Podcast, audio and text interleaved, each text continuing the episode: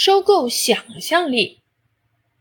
小作者李振东，六年级。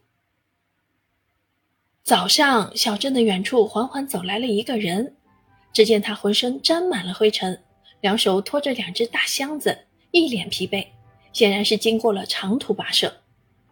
他来到大街上，找了块空地坐下来，把箱子打开，里面摆着新奇的高科技玩意儿：手势感应飞碟。折叠手机、微型电脑，人们围了上来，不住的字字称赞。怎么卖啊？有人问。不卖，但可以换。这个人面无表情的用手指了指旁边的箱子，箱子上写着“收购想象力”。你把想象力给我，就可以从这里面选一样喜欢的东西。那个人用手指了指盛满物品的箱子。我换，一个小伙子嚷嚷着。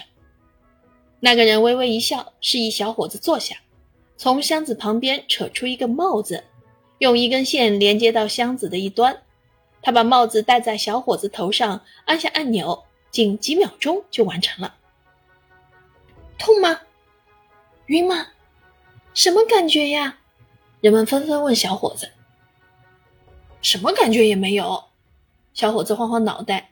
在箱子里翻找了一番，拿了部手机，高高兴兴的走了。这一下，人们都明白了，纷纷抢着上去卖想象力。事情并没有那么简单。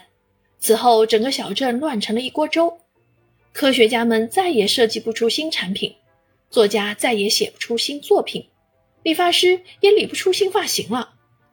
这时，人们才意识到想象力是多么重要啊！人们找到了那个人，并索要想象力。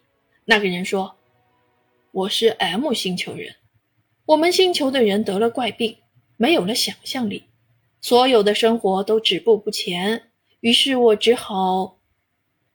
地球人很快成立了一个医疗团队，登上了去 M 星球的飞船。